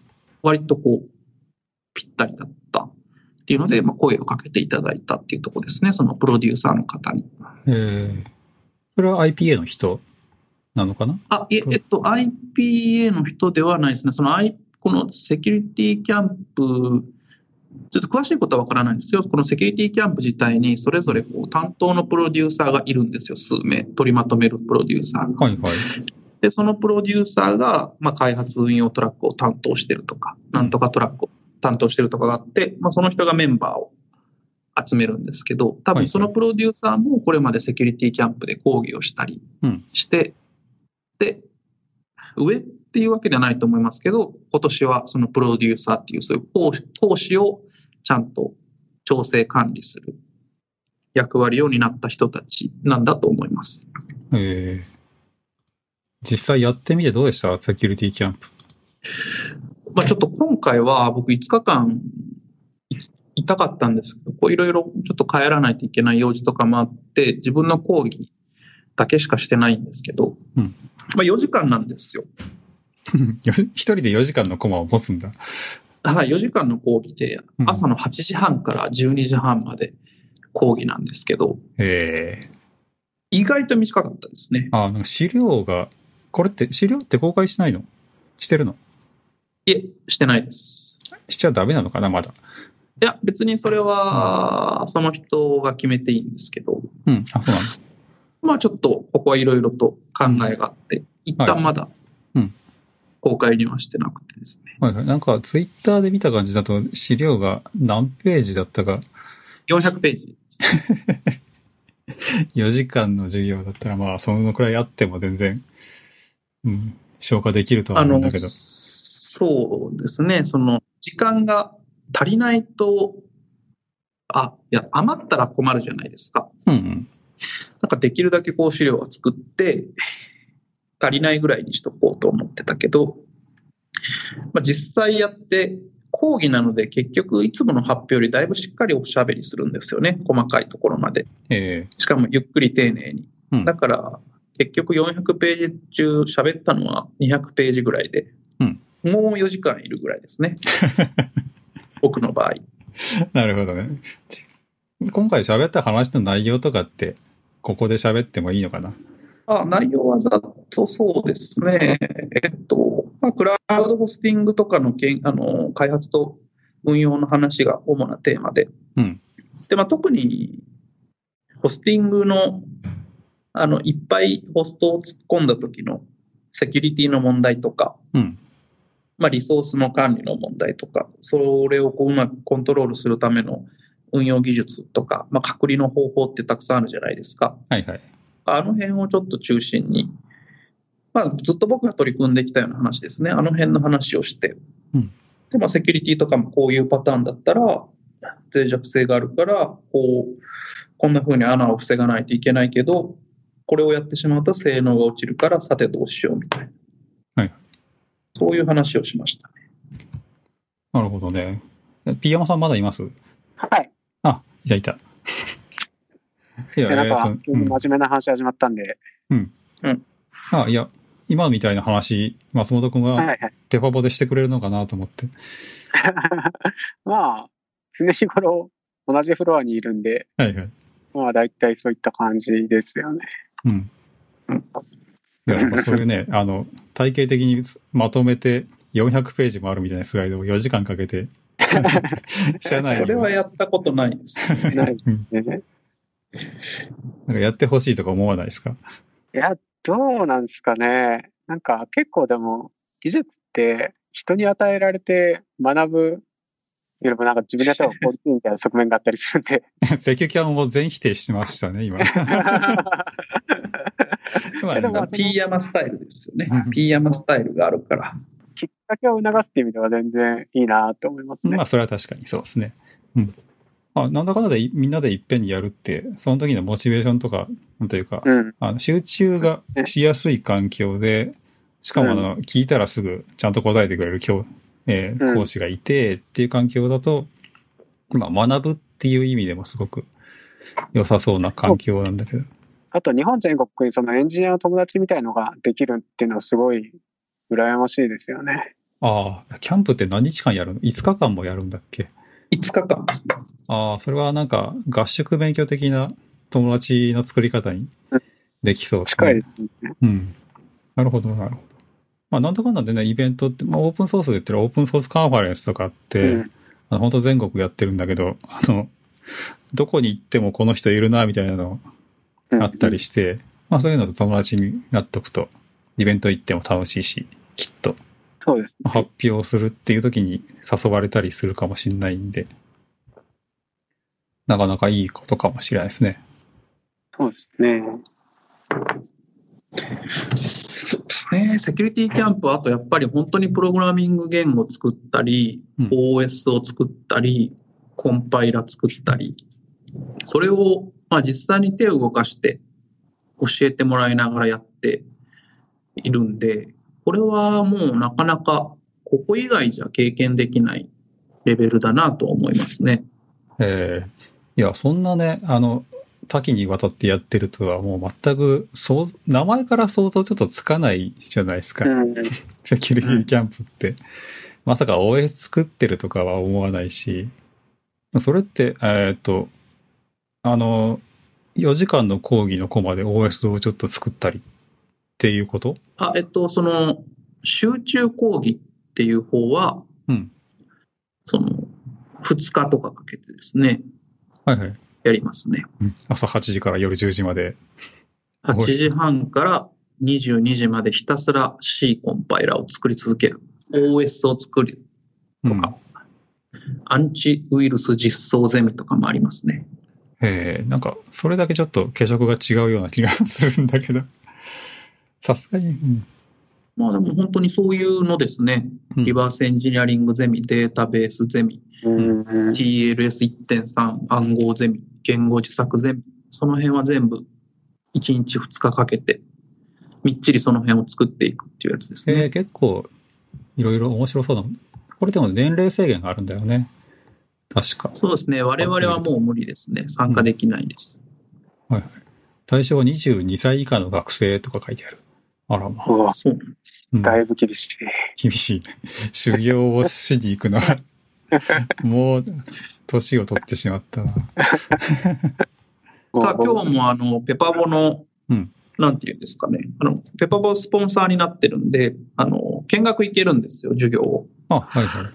見学に、まあ、行けて、それこそ、割とペパボの職位の高いエンジニアが、今日もなんか CPU の脆弱性ですかね。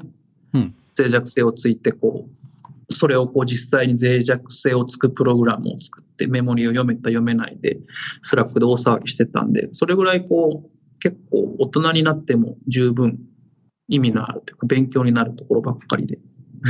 その割にスポンサー代安いんで、これはかなりお得なんじゃないかなと思いますね。えーセキュリティ、え、スポンサー代安いっていくらぐらいで？個人スポンサーだと確か10万ぐらいなんです。はいはいはい。でも実際このレベルの授業を5日間受けようと思うと10万なんて絶対無理なんであ、、そうだね。ちょっとしたあの、ベンダーの試験とかだったら、えっ、と、2日で60万とか、ザラにあるから、ていうか、すごい自力がつきそうな内容だな。これはめっちゃいいと思いますね。うん。えーみんなできるのちゃんと、これ。参加者。できてましたよ。だってもうえりすぐりの学生ですからね、それこそ。あ、そうなんだ。すげえな。ん？競争率？うん。あ、でもこの辺の数値はちょっとどこまで公開されてるかわかんないんで、まあ、とにかく、うん本当に少数ですね。たかなりの応募があるんですけど。うん。あ、そうなんだ。もう、ちゃんと先行して、事前にふるいにかけられた精鋭たちがはい。集まってるんだね。すごいね。こんなところでこう、講義をしてって頼まれるのもなかなかすごいことだなと思うんだけど。そうですね。まあ、アウトプットとかしててよかったなと思いました。なるほど、なるほど。なんか引き続きこの辺は、まあ、個人としても会社としてもうん。関わっていけるといいなと思います。はい。うん。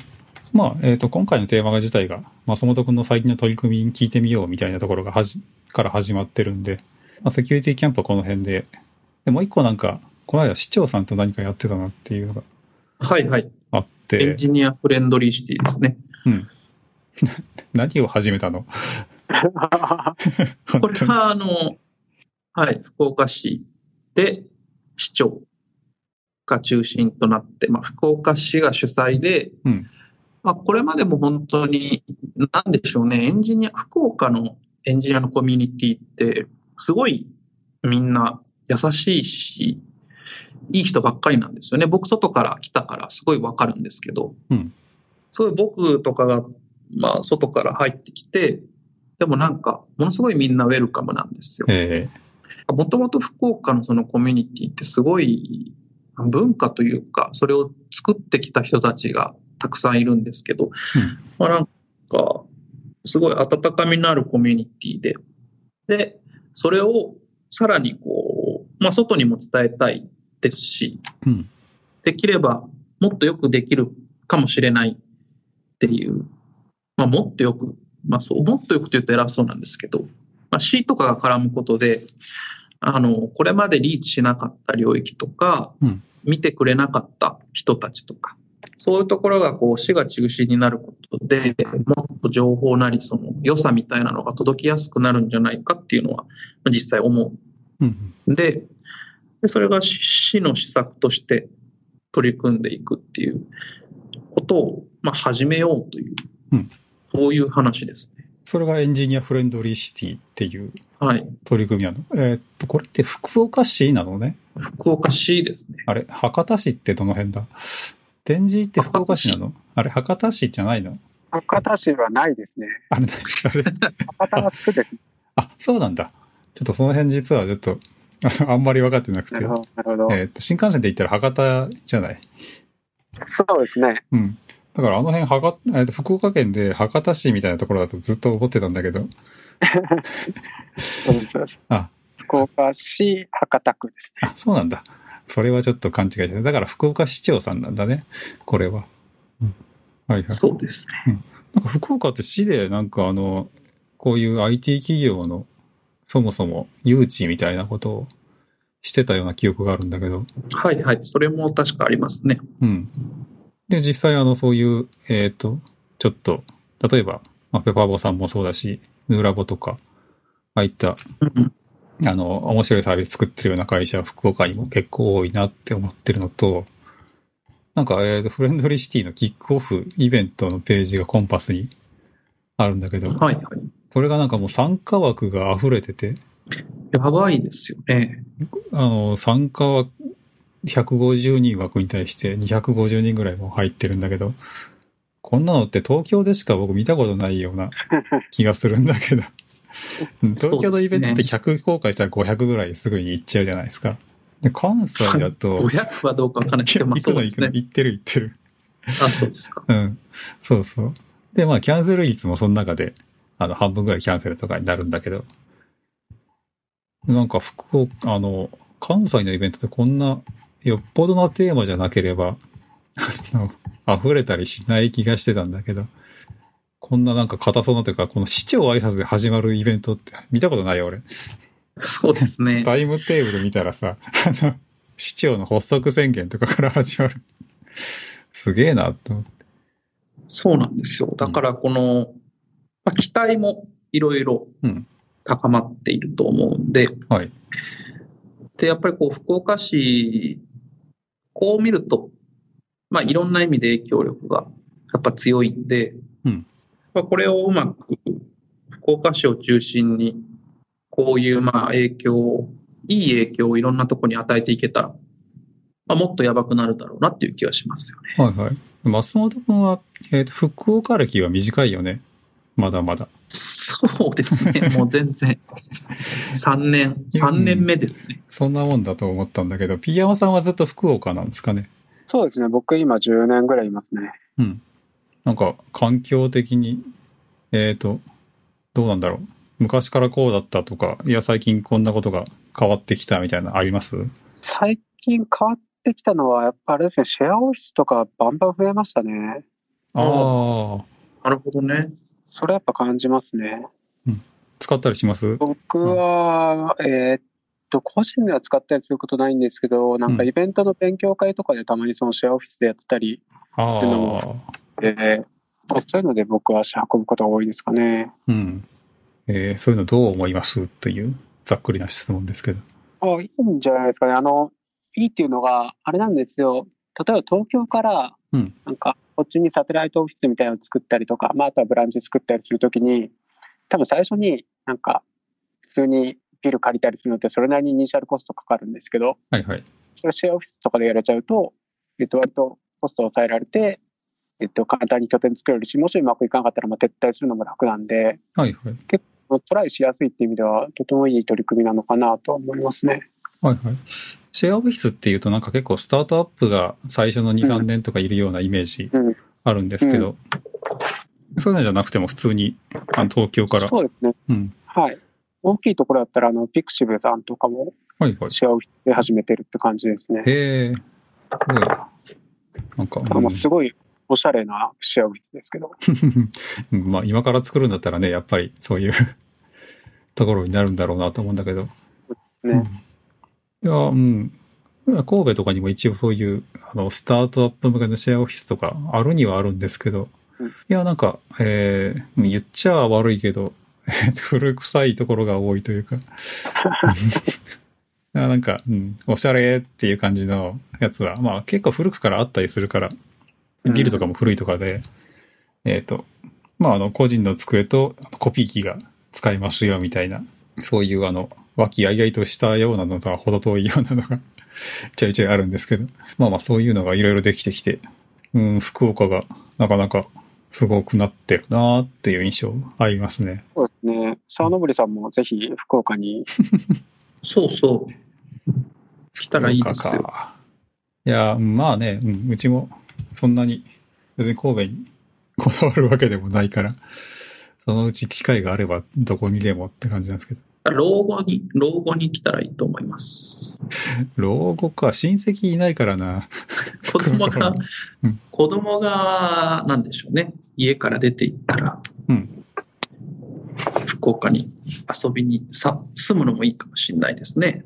なるほど。うんまあまあ、えーエンジニアがフレンドリーなところだということで、なんか全編今回 CM みたいになってるんだけど、ぜひ福岡にあのお考えの方は、市長さんと握手しに行ってはどうですか？みたいな。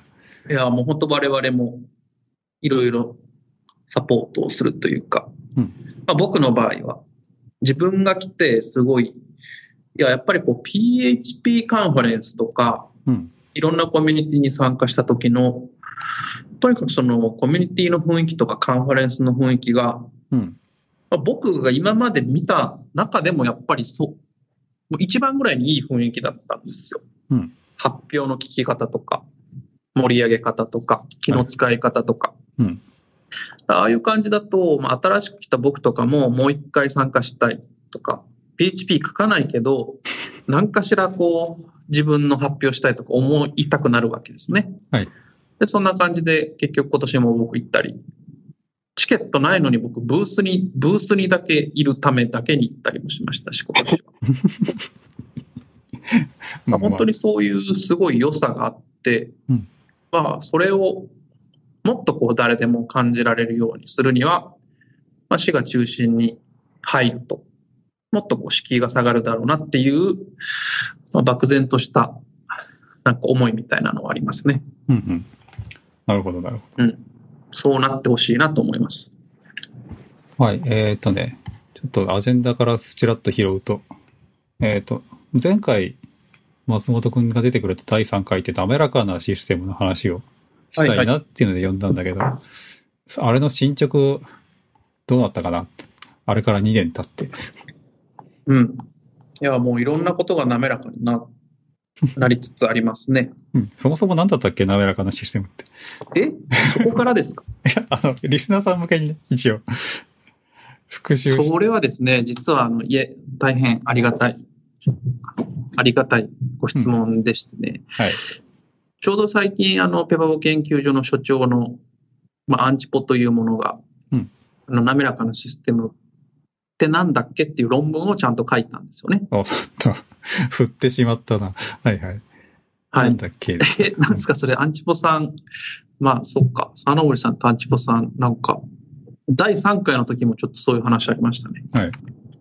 まあいいか。はい。ちょっといらんこと言うのはやめて。なんだっけって、論文が、ちょっと待って。それって、ネットに出てる？出てます。えーっと、これですね。待ってください。ここに貼ります。はい。ちょ、PDF。論文なんで PDF ですね。また発表資料。なんだってじゃなくて、目指しての？あの論文で？はいはい。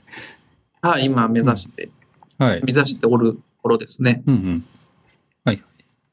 まあ、それはじゃあ、このスライドと論文の方をしらっと見ていただいて、じゃあ、これがどのぐらいまで今、できてるようになってきたのかなっていう。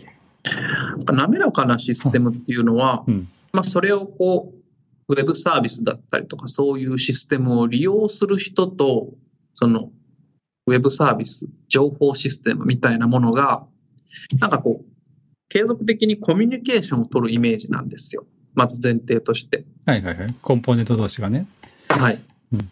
あの、利用者が主体となってとかではなくて、うんどちらかというと利用者と情報システムっていうのが、お互いにあ、そっち。コミュニケーション。ンを取りつつ、まあ、それぞれになんか、コンテキストみたいなものがあるわけじゃないですか。利用者はこういうものが欲しいと思ってて考えて、で、それが推薦されると、あ、これこれって言って買ったりとか。まあ、そういう、それとかまあシステム目線から見たときには何でしょうね。悪いことをしようとしてる動きみたいなのはできるだけ制御したいとか。うんまあ、そういうなんかいろんなコンテキスト、まあ、コンテキストって呼んでるんですけど、まあそういうコンテキストがいろいろあって、それをシステムと利用者っていうのがコミュニケーションをする中で、なんかそのコンテキストが生まれたりとか、作ったりとか、変化させたりとかっていうことを、まあ、やっておるんですよね。滑らかなシステムって。うんで、それを、なんでしょうね。明示的に自分が何かやらないと、そういうコミュニケーションが成立しないっていうことではなくて、それをなんか自動でやりたいんですよ、お互いに。はい。うんまあ、だから、今検索するためにいろいろ入れたりとか、うんカテゴリーを限定したりとかして、まあ自分の欲しいものを探っていくと思うんですよね。それってすごい明示的な手間が、操作があるわけじゃないですか。はい。で、システム側も何かを制限したいという時に人が運用に入っていろいろ制限したりとか。うんまあそういうまあ明示的な操作がまだまだあるんだけど、まあ、そういうことを、その利用者とシステムのコミュニケーションの中でもっとこう自動的にやりたい。うんで、その相互のコンテキストですね。コンテキストに基づいて最適な状態を生み出したい。それが滑らかなシステムなんですよ。はい。めっちゃうまく説明できましたね。まあ確かにね、それの言いた言いたいこと言わんとすることっていうのはすごくよく分かって、分かったけど、はいじゃあこれはもうあれだな、現場に聞いた方がいいのかな。P, P 山さん的に最近なんか滑らかになりましたかっていう。えーっと、そうですね。えーっと、今のまあ検索とかのところとはちょっと違う話になるんですけど、うんなんか例えばコンテナアーキテクチャのところでも、えーっと、そのコンポーネント同士が絶えず通信を確認し合って、うん例えば生きているところ、生きてる母艦でコンテナを立てるとか、うん例えばその母艦が死んだら、生きてるところでまた滑らかに再生するとか、はいはい。そういった感じで、えーっと、コンテナアーキテクチャの方にも取り組んでいってるって感じですかね。いわゆるスケジューラーというやつですね。そうですね。で、なんか、それが、なんか、従来のスケジューラーよりも、もっと滑らかって感じですかね。それはコミュニケーションが うまくできてるそうですね。はい。ことによそんな感じって、滑らか理論の上に成り立ったスケジューラーが。はい。そういうのを開発してたりします。そうなんですよ。本当にこう相互にね、うん。使う側も、そのシステム側も、なんかこう同じ平等な目線でうん自動的に最適な状態を作っていくっていうのが勝手に回っていくようなものをうん目指してやっていて、まあその辺のコンテナはピヤマさんが主にいろいろ旗振りなどをしながらやってくれているんですけど、はいはいそっちも本当いい感じになってきている。それって実際ロジック的には機械学習とか、その辺を取り入れたりしてるんですかね？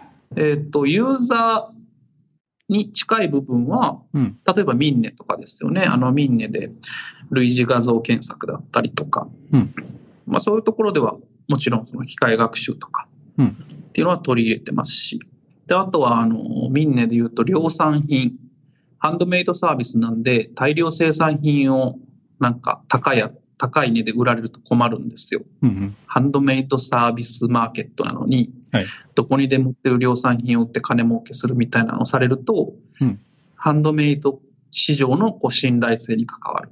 例えばそういう量産品をうまくこう特徴抽出しながら見つけて、うんそういうものはコミュニケーションの中で制限の方向に向かわせるとかっていうのはやってますね。はいはいはい。あなるほあとど。コンテナ側では、あ、うん僕こんなペラペラ喋る。コンテナ側では、まあ今はまだやってないですけど、おいおいそのログとかに基づいて、コンテナの起動って今リアクティブにやってるんですけど、さらにこうリアクティブにやりつつ、先にこう投機的に実行した方が、ああ。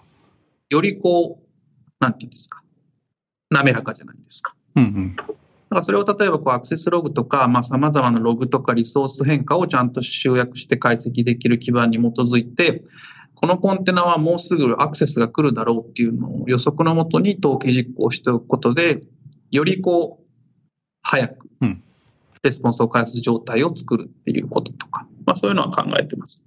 結構滑らかにするポイントっていうのはやっぱいろんなあの要素ごとに変わってきてて、でそこを中心にどうやってコミュニケーションすればそこがちゃんと滑らかに動くかっていうような考え方で作っていくのがいいのかなと、そうですね。うん今聞いて思いました。まあ、なんで滑らかなシステム自体の進捗というよりは、まあ、考え方方法論がちゃんとみんなに浸透して、それをあの 実践していけるかどうかっていう話になってくるのかなと。結局。そうですね。うん。まあ、あと、その辺の実際の実装みたいなのも、まあ、各所では進んでまして、うんまあ、今のそのミンネ側の話とか、まあ、ネクラでの話とか、うんうん。まあ、それをもう少しどんどん広げたり、新しい実装を追加したりっていうところを今ちょうど取り組んでいるので、そういう意味ではだいぶもうその滑らかなシステムのコンセプトみたいなものは固まっていて、それをこういろんなレイヤーで広げていってる最中ですね。はい。なるほどな。そんな感じでいろんなシステムが安定したり、良くなったりしていくと、してい、もうしてますよっていうことではい。いいかな。3年前とは違って、うん。2年前か。2年前。2年前とは違って、だいぶ現実になりました。うん。そうそう。それが聞きたかったんだよね。はい実際にだから。はい。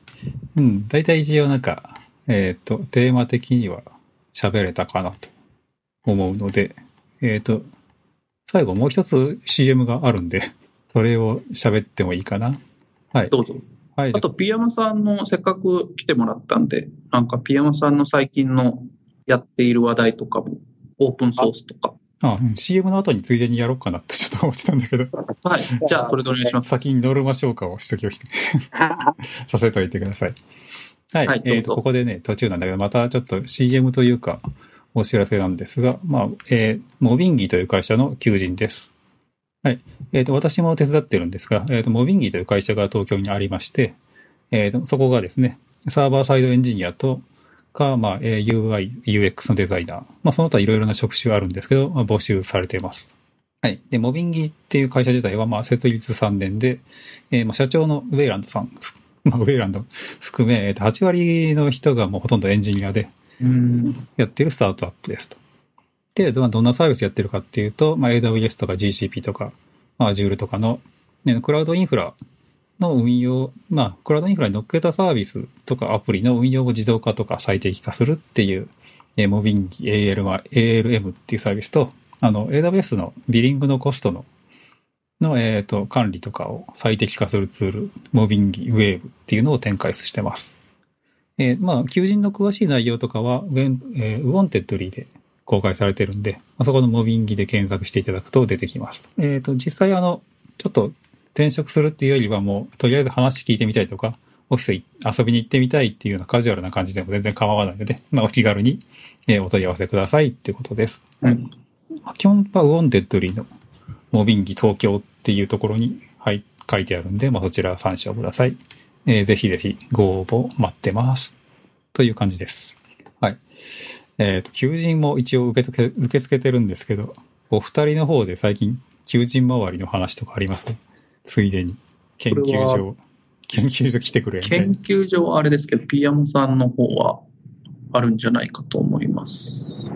そうですね。最近は、えっと、ペッパボで今結構ホットなのが、セキュリティ周りとかの基盤整備とか、ちょっとそのあたりに死者を上げてやっていくぞっていう温度感がかなり高まってるんで、はいはい。この僕らはまあコンテナとかもやるんですけど、うんやっぱり17、8年やってるサービスもあるんで、ちょっとその基盤をちょっと根からやり直すみたいなことをやりたくて、まあ、そういったところに興味がある方がいらっしゃったら、ぜひ一緒に働きたいなと思ってるところはありますね。はいはい。そういうのって、あの、ね、ちゃんと根っこからやり直すっていうの、なかなか舵を取れることじゃないと思うんですけど。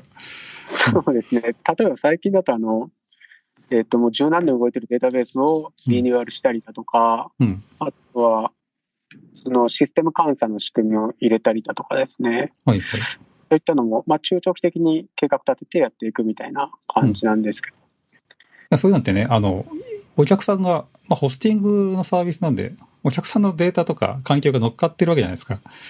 そういうのって、まあ一応なんか、物理的なものに乗っかってて、老朽化していったりとか、うん。そういうのも抱えている問題の一つだと思うんですよね。はい。そういうのも見直していったりとか。そうですね。うんえっと、もうアーキテクチャから抜本的にやり替えていくっていう感じですね。で、やっぱりそこ難しいのって、移行技術がかなり難しいんですよね。うん。そこをなんか技術的にアプローチするのって結構楽しかったりして、興味ある方はぜひ一緒に仕事したいなって感じですね。はいはい。うん。まあ言うたらね、あの、ミドルウェアのバージョンを上げるだけでも、こっちにしてみれば普通にあの、でえっ、と、もともとついてるツールで、サクッと上げれるような気がするんだけど、うんお客さんから見ると全然そうじゃないとか、うん。すごい難しい問題あると思うんで。うん。まあ今はコンテナがあるから、コンテナで例えば無理やり古いバージョンのやつを上げてとか、ね。そういう使い方しようとしてる人もいるじゃないですか。仮想マシンの時にあの、小ボロを動かそうとしたと同じ話ですね。そうそうそう。ありましたね、そういう時代。うんそうそう。今でも、なんかセント S5 をコンテナでいきなりうん。伸ばそうとか、そういうやり方うん。あったりするんだけど、そういうのではもう結構やっぱ、あの、なくて、ちゃんとねうん新しいのに乗せ替えていこうっていうようなことでやってるんだなとちょっと外から見てて思うので。乗せ替えるプラス、えっと、継続的にやり替えていける仕組みにするって感じですかね。うんうん。あ昔ちょっと、アンチポさんとかいた式年遷宮みたいな考え方で、まあ、は壊して売り直すことを前提にアーキテクチャを作っていくみたいな、うんどうやっていくつもりですね。はい。そういうのに興味がある方はぜひ、はい。なんか、求人のページとかってあるんですか？はい、あのー採用ページに、えっと、うちの技術部長の柴田さんが最近、すごい頑張って書き直してた採用ページがあるんで。なんかね、あの、最初、ピアマさんが入る前って、あの、はい Forkwell っていうエンジニアポートフォリオのサービスの話してたんですけど、はい。あの、そこでね、あの、アウトプットをいろいろしてたら、ヘッドハントされるぞっていうような話題がちょっと出てるんですよ。はい、はい、はい。あのそういうので、あ、この人欲しいな、みたいなのが、思ったりします？そうですね。この人一緒に働きたいなっていう人はいますね、やっぱり。あでもまあ、それこそ沢登さんとかもそうだったんですけど、まあなんか声かけたら来てくれる人っていたりするんで、まあそういう人はツイッターで見かけたらガンガン突っ込んでいってるって感じですね。はいはい。なので、ぜひ、あの、皆さんもアウトプットして、ピーヤマさんにナンパされるように。そう、そうそうそう。ぐいぐい行きますからね。本当ね。うんナンパ待ちでもいいし、自分でもう叩きに行ってもいいし。ぜひぜひそう。ですね。はい。はい。という感じで。はい。で、一応松本さんのお話は大体一通り終わってて、ちょっとシークレットゲストのピヤマさんに、せっかくなのでもう少し話を聞いてみようかなとはい。思います。最近やってることとか、取り組んでることとか、ちょっとざっくり聞いてもいいですか？そうですね。えーっと、仕事のところは、まあ、さっき言ったコンテナ周りとかのところなんですけど、うんちょっと個人プロジェクトをいくつか抱えているものがあって、はい。えっと、まず、えっと、セキュリティ周りのビータっていうサービスをやってたんですけど、はい。ちょっとそれ一旦自分が手回ってないんで、一旦閉じてしまおうかなと思ってうん言いますと。で、将来的にはまあアーキテクチャもろもろやり替えて、ちょっと違った形で世に出していこうかなっていう計画があるのが一つ。はいもう一つが、あの、STNS っていう、えっと、まあ、従来 LDAP とか MySQL でやられてた Linux の名前解決を、えっと、GoLang のサーバーで HTTP ベースで解決してるサービスがあるんですけど、はい。まあ、これずっと個人で OSS で開発してて、で、これたびたび僕言ってるんですけど、これ僕 GoLang 勉強するときに作ったプロダクトで、はいちょっとコードがもう自分でもメンテしたくないぐらい、ちょっと やばい感じなんで、まあ、まず書き直すっていうのが一つと、でもうちょっと最近、えっ、と、セキュリティの問題とかあったりして、今っぽいその認証の仕組みみたいなのってあってもいいんじゃないかなって最近思い始めていて、はい。はい。例えばサーバーに、えっ、と、 sudo が叩かれた時に、例えば Slack のあるチャンネルにボタン付きのリンクが飛んで、うん誰々がこのサーバーで sudo しようとしてます。Yes or No みたいなボタンを押したら sudo できるみたいな。で、まあ、それ一定時間そのまま sudo できるみたいな感じで、その辺はキューレなアーキテクチャと同じようなうん。と感じしようと思うんですけども、もうちょっと現代のツールと組み合わせてサーバーの、えっと状態を管理したりとか、そういうことができるようにできたらいいなと思って、今作り直してる感じですね。はい。はい。それは、えっと、まあ、プラガブルにするというか、そういうものと組み合わせやすくするっていう作りにするってことですよね。はいその通りです。うんはいもうちょっと人が手を入れやすくって感じで。はい。うんさすがにただの例だと思うんですけど、 Slack に sudo で、えっ、と、許可を僕が求められた場合、僕は Slackbot でイエスを押すように自動化しますね。うん、そうです。さすがになんでまあサーバー自体かって感じですけど、例えば MySQL サーバー、DB サーバーとかだけとか、はいはい。うんまあそういうのかな。あとはまあ単純に、そのイエスのなくても、まあ誰かが今、えっ、と、スルーしようとしてるみたいなのを、サーバー側じゃなくて、えっ、と、その名前解決とかはい、権限付与側で取れるようにするみたいな感じです。うんうん。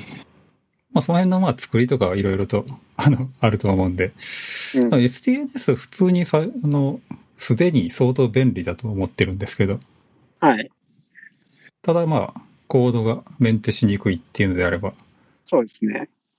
で、今日、サーバー側はほぼほぼできたんですけど、はいもうコード量が4分の1ぐらいになりましたね。ああ、わかり僕がます。最初に書いたのは多分2年ぐらい前だったんで、うん多分当時とだいぶスキルセットも違っていて、はいまあ、だいぶスキル書けるようになったなって感じですね。うんうんそうそう、コードって減るんですよね。